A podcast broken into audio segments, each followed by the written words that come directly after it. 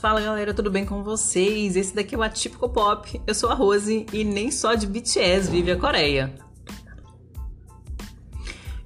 E por falar em coisa que tá bombando, bom, gente, hoje eu tenho o prazer de apresentar para vocês o nosso novo quadro, o Qualquer Produção Não Hollywoodiana. Esse quadro que é o meu xodó, devo confessar que é o meu bebê. Eu vou falar aqui para vocês sobre séries e filmes não hollywoodianos. Então vamos sair um pouquinho aí do circuito dos blockbusters, né, americanos.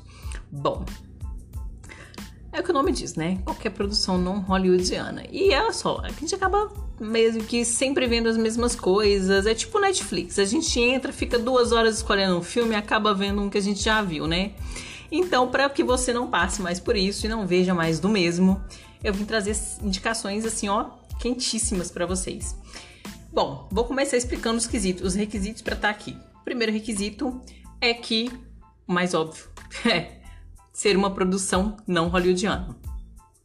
O segundo é que ele tem que ter pelo menos 60% de aprovação aí nos sites de avaliação, sites sérios, é lógico, né? Eu quase sempre uso aí o Rotten como site de avaliação, porque ele é bom e tem um mecanismo que eu gosto muito, que é a avaliação da crítica e do público, tá? Porque às vezes não vai tão bem com a crítica, mas vai ali cair no gosto do público e vice-versa. Então é legal ter essas duas perspe perspectivas. E a terceira, e não menos importante, é que eu tenho que ter visto, né? Não faz sentido indicar uma coisa que eu não vi. E para nossa estreia, eu escolhi uma das minhas produções que é assim, uma das minhas queridinhas, tá? Sul-coreanas. Mas não, eu não estou falando de Parasita. Poderia ser, poderia, mas Parasita é bem conhecido, né? Afinal, ele venceu quatro das seis indicações ao Oscar 2020, incluindo de melhor filme. Não é pouca coisa. Mas estou falando para vocês de Trem para Busan ou Invasão Zumbi, que foi a tradução que ele recebeu aqui em Terras BR, que eu gostei muito por sinal. Mas então, Trem para Busan fala de quê? Não, é um trem em alta velocidade com destino à cidade de Busan, na Coreia do Sul. E tá rolando aí um vírus misterioso que transforma as pessoas em zumbis e acaba se espalhando de maneira devastadora pela cidade.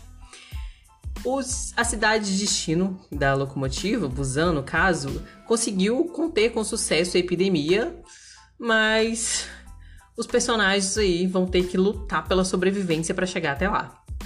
E a trama acompanha aí um pai no meio dessa loucura toda, tentando levar a filha em segurança até Busão. E aí, gente, o negócio é que ao contrário dos zumbis que a gente está acostumado a ver, né, meio, letárgicos, lerdos para poder andar, correr, se locomover aí, como em The Walking Dead, os infectados aqui, cara, eles são bem ágeis, tá? O time do filme é tão frenético quanto os zumbis. E o que faz toda a diferença na nossa experiência. Mas com certeza, eu acho que para mim o ponto alto desse filme é que, ao contrário dos, das maiorias, como Guerra Mundial Z também, que eu vi gostei muito, esse daqui ele corre quase que inteiro dentro da locomotiva. Cara, isso dá uma perspectiva diferente pro filme, a experiência é totalmente inovadora. Por quê? Você tem uma sensação de. Um, claustrofobia, porque tu tá preso dentro de um trem em alta velocidade, lotado de zumbi, gente. O rolê é esse, o rolê é muito louco. Porque tu fica pensando como é que eu vou sair disso daqui. Eu com certeza iria morrer bem rápido, porque eu não corro metade do que os zumbis lá correm. Então, tendo aí essa limitação de cenários, o negócio fica bem diferente. Você fica ali o tempo inteiro pensando como é que vai, como é que vai ser, será que vai dar certo? E eles ficam naquela coisa toda ali, a trama se passa ali dentro. Então, além disso, além desse, desse diferencial de onde a maior parte da trama se passa, você tem também o desenvolvimento dos personagens, que para mim é um prato à parte, cara. É maravilhoso. A direção fez um trabalho assim brilhante ali junto com, com, com os roteiristas para poder desenvolver aí os personagens tão bem dentro da trama, dentro de quase duas horas de filme. Você realmente se apega aos personagens e o desfecho. O desfecho é lindo, gente. O desfecho é lindo. O desfecho da história é maravilhoso. Eu vou tentar não dar spoiler, eu vou me conter. Mas só para vocês terem uma ideia, ele tem 94% de aprovação no Rotten Tomatoes. É um tomatão fresco, gente. Não é fácil conseguir um tomatão fresco lá, não, tá? E agradou tanto público quanto crítica. Então, gente, se eu tivesse que de, se eu tivesse que definir esse filme em três palavras, eu usaria divertido, empolgante e visceral, tá? Com certeza.